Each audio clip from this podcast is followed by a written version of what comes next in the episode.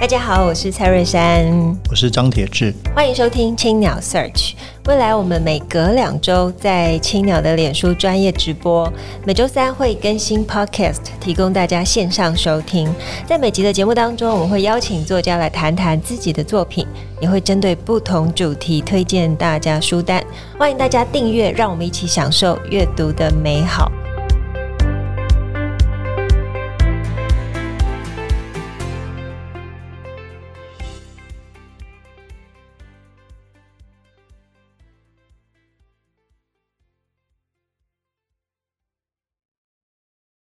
大家好，我是蔡瑞山，我是张铁志，欢迎收听青鸟 Search。今天是节目第一百零八集，那跟各位读者介绍，呃，今年二零二二台湾文学奖经典奖在十月二十四号刚刚公布得奖名单。那很荣幸，青鸟 Search 跟经典奖一起合作哦，介绍这些得奖的作品。那今年一共有两百零三部作品参赛，经过复审跟决审的二轮激辩，选出了七部的经典奖，一部的百万奖金的经典奖年度大奖以及三部贝雷奖，那大奖得主为赖香吟的《白色画像》，赠奖典礼将会在十一月十二号礼拜六的下午两点半在华山红砖六合哦六合的西二馆举行。那本次青鸟 Search 跟经典奖合作，接下来从十月到十二月，我们每隔两周在青鸟的官方脸书，还有台湾文学奖的脸书专业直播，那陆续跟读者分享今年的得奖作品。好，那我们今天是第一集，我们首集就邀请到荣获经典奖《地铁站》的作者何志和，他来跟我们分享台湾文学史的第一本地铁小说。我们欢迎何老师。两位主持人好，各位听众朋友，大家好。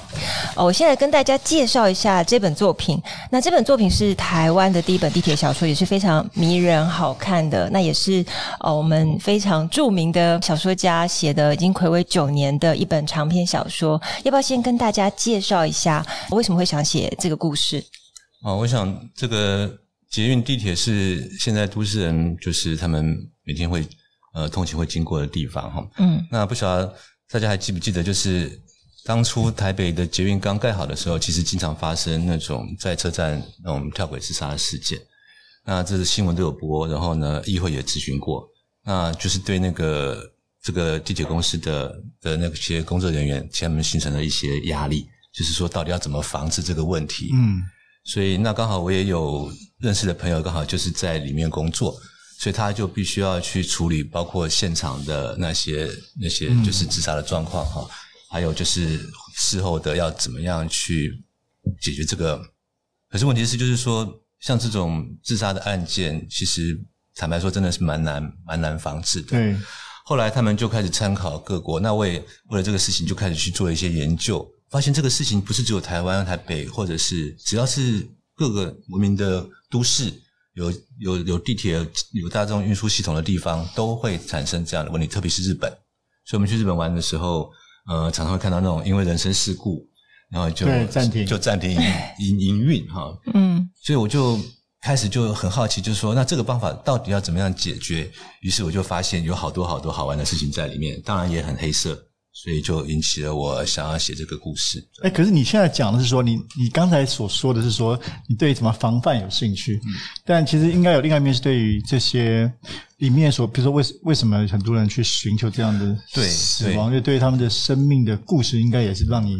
可能非常有兴趣想要知道。就是我发现这是一个很大的一个议题，是。但是我一开始坦白说，我并没有那么严肃的看待这件事情。嗯，我一开始。我想，本来本来只是想要写成一个像是契诃夫式的一个短片，是还有点黑色幽默的，因为我觉得本身死亡是一个这么沉重严肃的事情，可是他们想出来的防治的办法，特别是那些日本人，嗯，就是有时真的很好笑。譬如说，他们会想说，那干脆就在捷运呃铁轨上面，就是干脆就是撒一些那个粪便，嗯，这样子让自杀者。就是跳不下去，这个真的蛮好笑，真的有这些事情啊，就好像 那不是气色很臭，对，但是这个当然没有实现，对对对，但是各式各样的点子就都被抛出来，因为那种正规的那种防治的方法，不管你从心理的，或者是从那种，就是那些都都都都无效，是，所以所以我我的故事里面就是提到这些事情，就是后来我就发现这个不是一个短篇小说可以处理的事情。所以我就把它扩大了，所以你的架构就越写越长，就越写越大了。对。不过在书里面，其实开场就有一种很强烈的电影感，那好像带领读者进到一个哦，真的准备要自杀的情境里面。当时为什么想要用这个开场作为作为整本小说的起点？呃，我想这些角色虽然他们在这部作品之中，嗯，只大概只出现过一次啊，嗯，但是我想，呃，就是因为他们都代表了一种。在人世中、人生之中的那种遇到的那种困境跟绝望的那个类型，嗯、所以我想利用他们，就是用电影的手法哈，对就是把它特别的聚焦，然后特写，然后每一位来到车站的这个自杀者，他们最后的身影哈，因为他们真的各各自有各自的问题，然后各自有各自的这个绝望，所以呢，嗯、我就参考了一些就是十大自杀原因的。那些那些分析啊，心理学做了一些研究，嗯，然后就尽量用这些角色来作为代表，所以其实其实他们都蛮典型的，嗯，他们并不是一个单一的单一的人物，是他们是。可以说是综合的，对，就是。但你需要做很多的，不管是对于呃这个这个可能寻寻死的人，或者说对于相关的这个事情，有花很多时间做田野。对，就是有花一点时间去做做研究，做做就就了解他们的。当然，我也很好奇，就是这个问题到底该怎么解决？对，是，对，所以就就在这个事前的这个构思跟资料的收集上，是有花了一段心思。不过，客观事实上，就是这个台北捷运设了安全闸之后，的确就呃解决了这个问题。这个当年，这个当年就已经被提出来，就是说。他们谈到后来，就是唯一的解决办法就是做安全闸门。对对对，在小说里面一开始也提到。可是可是当当事情在发生的时候，那个是赶不上那个他们 这个自杀的进度的，是因为安全闸门必须要在那个捷运停班了以后晚上才可以做，因为白天不能做，再加上那个预算，就是预算方面的问题。是，所以这个事情真的是，就是只怪我小说写太慢，然后所以现在不也还好，就是他们都都大部分都是。至少在这个捷运的部分，应该状况好多了。不过，虽然花了九年的时间，感觉这九年，呃，这个小说现在我们读起来还是呈现了我们的日常哦。因为会觉得，哦、这样的事情其实持续在发生。那我自己在读这一本书，里面有非常多呃的人物出场，我自己会不小心想说，诶，这个是不是在影射谁？哦，这个是不是以谁为蓝本？比方说，呃，里面呃有一位处长。那处长后来要升官哦，想尽各种办法，让他的太太以及他生了两个小孩，然后他一开始就买了在呃台北，应该说台北吧，森林公园旁边的第一排，然后刚好夫家呃岳父家也是建商，这个是有实际的的角色做一个呃思考吗？嗯、呃，其实并没有，那个那个部分是是虚构出来的哦，对，但是呃。他是有搭到那个过去的这个整个时事背景，对对，有一点就是，譬如说，这跟我自己的这个经验有关系。就是那时候我们买房子的时候，刚好遇到那个那个那个飞弹的危机哦，所以那时候有很多人就移民，然后嗯，然后那时候你在最好的时间进场，对，刚好就是里面的那个处长，对对，对，就类似那样子的状况。所以我其实有人物有些是虚构的，但是他们经历的事情有些是确实。也是很多人的共同的记忆。对，因为这个书的这个重点，除了地铁这个事情之外，很大部分是说你在书里面有提到，是像像你或者你觉得跟你同代人所面对很多生活的挣扎，不管是在工作上要要往上，或者家庭里面上上有上一代，然后有小孩，对对，对这个事情。你感触很深吗？可以分享一下，怎么样把再把现实中这样的一个生活的困境放在小说里面，转化成文学的语言？其实这也是很多跟我同年龄的人，或者是所有大概年年龄到了四五十岁的中年、嗯、中年男子，或者是，是或是女子会遇到的事情。就是我们到了人生的这个阶段的时候，刚好我们的上一代，我们的父母开始逐渐的老年大，需要照顾了。嗯，然后我们的下一代他成长。然后需要很多的钱去支持他，然后呢，然后他又刚好可能经过了青春叛逆的那一段时期，嗯，嗯，所以可能你要搞定他会花很多的心思，嗯，然后呢，你自己的婚姻感情状况可能也开始变得经过那么长的时间，可能比较淡薄了啊，或者是根本就已经破裂或失去了。那这是家庭的部分哦。那在工作的场域上面。我们做做这个行业做了这么久，有了一些资历，可能我们都也升到一定的职务了，嗯、我们要承担很多的责任。那当然，我们有上级，上级会给你很多压力，会给你很多可能达不到的业绩的要求，嗯、或者是达不到的那种。因为你你他会尽量的压榨你嘛，没有问题。然后这个这个，可是我们又有下属要照顾，对，我们就刚好刚好人生到这个阶段，好像就是就卡在一个中间的一个嗯嗯嗯三明治的中心的夹层那种压力很大的一个情况啊。所以我想，呃，这就是我在设计这个主角的时候把这个把我就是把它把它把它稍微的这个比较极端化一点，就是把所有可能。实际生活中，我们可能有的人只是面临到某其中某部分。对某一部分某一部分的问题，可能他家里有父母要长照，可是他没有小孩，或者是呢他在公司可能呃要被被被被长官欺压的很厉害，嗯嗯，可是他可能没有下属需要去去照顾，嗯，所以我就是尽量的就把它融，因为小说嘛，就是把最最对 dramatize 对，就把它。但那你你你是这样的人物，是你是自己感同身受，还是其实你没有，都是朋友？你的朋友比较多，你自己其实没有。我想我们都会跟朋友聊天，然后自己会遇到一些困境，所以我等于是把大家的问题，包括我自己的问题，全部丢到一个人小说里面的这个主角，让他去一个人去承担。对，辛苦的主角叶玉安，是是是。所以觉得这本书，呃。很棒的地方是在于，几乎每一个读者都可以在里面看到一个类似自己生活遇到困境的角色，无论是家庭的、职场的，所以会有一种很深刻的共鸣。然后，呃，书中也有谈到，就是解决的各种方式，非常逗趣哦，就是等于是在比较严肃的议题里面，你加了很多诙谐幽默的元素在里头，像是摆放美女的照片在地铁站，或者是真的请诵经的呃师傅来现场呃诵经。结果呃，真的有镜头拍下，就是有一个本来要自杀的人，就看到师傅转身抱住他。啊，我觉得这些真的还蛮蛮有意思的。这个是你有看过实际发生的，还是也真的是你虚构？呃，其实大部分是还是透透过这个虚构跟想象。那当然，刚刚讲到这些解决的办法，其实它并不是真正的解决的办法。嗯，因为我虽然反映了这么多的人生上面的一些难关跟难题，其实。主要还是希望大家可以看了以后，就是多多的来思考这个，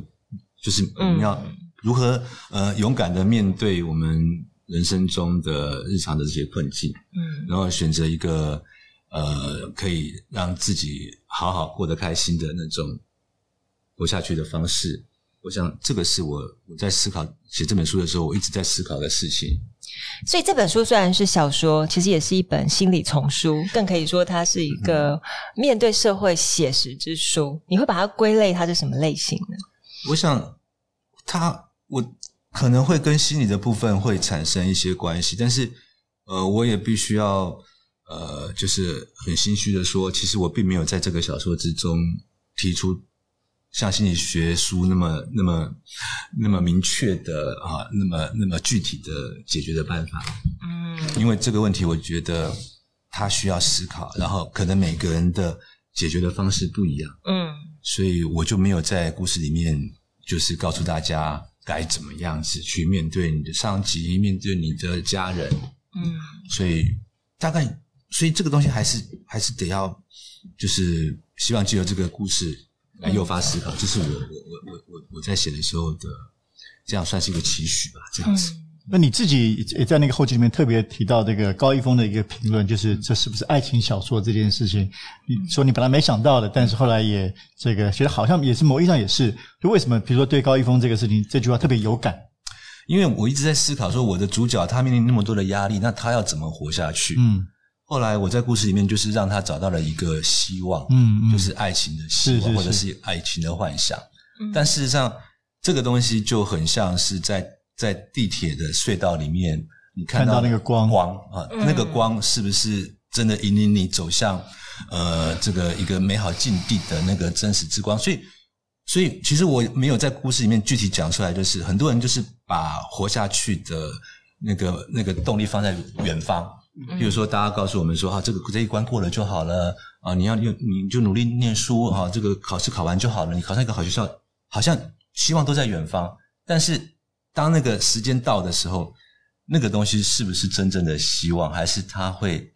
就是英文，就是他们有一个有一个谚语，就是说那个光其实你以为那是希望之光，可是它实际上只是迎面而来的，嗯，那个列车的那个那个那个灯光，那是要把你要要要要来把你撞死的。这个譬喻非常有意思。所以我没有讲出来，就是说我我我我我我思考到后后面的结果，就是我们不能够把一切都寄托在未来，嗯，可能当下才是最重要的，嗯，所以这个这个这个我觉得非常。所以有意义的一个讯息，对，但是有时候小说嘛，你不能够把这些写对对对，写成结论，那就对对对，是。如果读者可以从这边领悟到当下的力量的话，那我想我这本书也就会有价值了，嗯，很棒。另外，我自己很好奇，因为志和这个是是大家都是这个，其实书上也写了魁违九年，那九年来，当然，比如你在学校教书，你也跟很多年轻创作者，但我一直很好奇，是九年台湾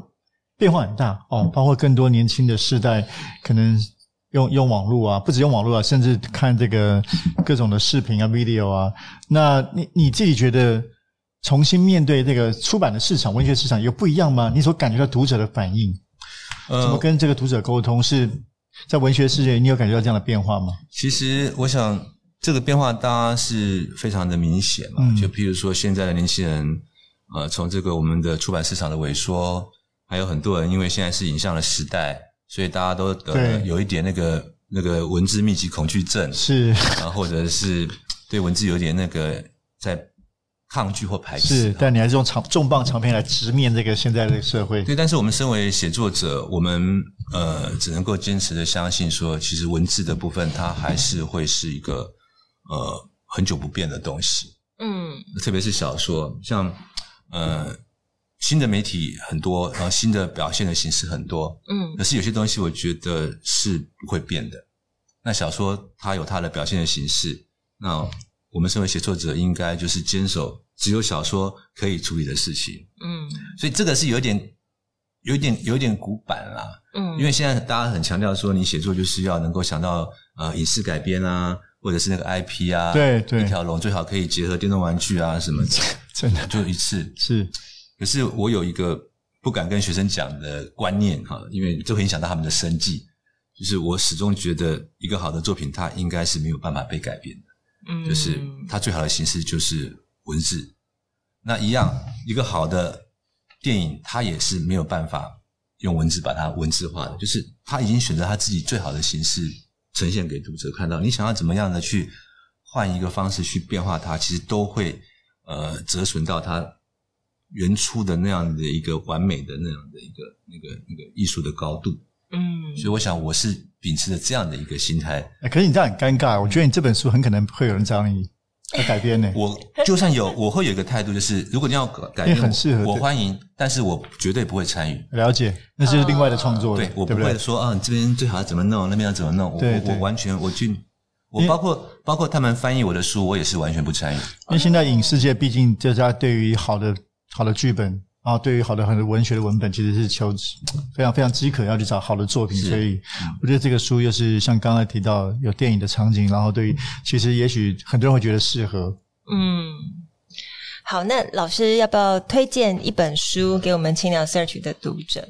好，我最近在看的书呢是那个邱竹印的。空笑梦。哦，对，因为他是他也有上我们节目。哦，来过了吗？对他，他在他坐在你这位置，而且带的布还带的布布，还带着戏友来。然后我们还就是现场比划了两首，然后他说铁哥很有天分，嗯，是是吧？对，我觉得这个因为可能我们世代比较相近哈，所以他讲的那些跟布袋戏有关的，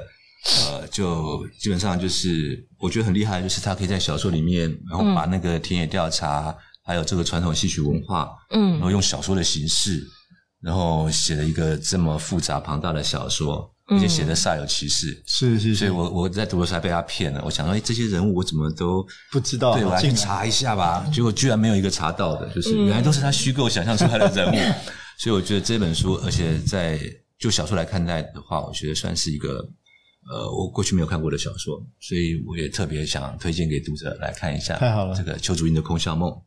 好，那推荐，那你接下来要再再等九年吗？呃，不会不会，其实我老说很其实蛮多想法，对创作的思考在。对，但是因为现在刚完成哈一个书的作品，所以我现在很多点子就是还藏在这个脑海里面，应该说脑田里面啦，就是在田里面发芽，对，我在等待看哪一个先会冒发芽冒出头来，了解了解，处理它这样。很棒，非常期待。那很感谢何老师今天来跟我们分享。那透过《地铁站》这本书，我们在故事里面可以回望自己的路日常。那期许读者透过小说思索生命要如何运行得更美好。我们同事真的是写得很可爱。那今天节目就进行到这边，非常感谢大家收听青鸟 Search。本集也感谢正成集团赞助器材。如果大家喜欢节目，可以在 s o m e o n Spotify 跟 Apple Podcast 上面订阅节目，留言回馈给我们。五颗星，谢谢何老师，谢谢谢谢。谢谢你，谢谢珊珊，谢谢各位听众朋友。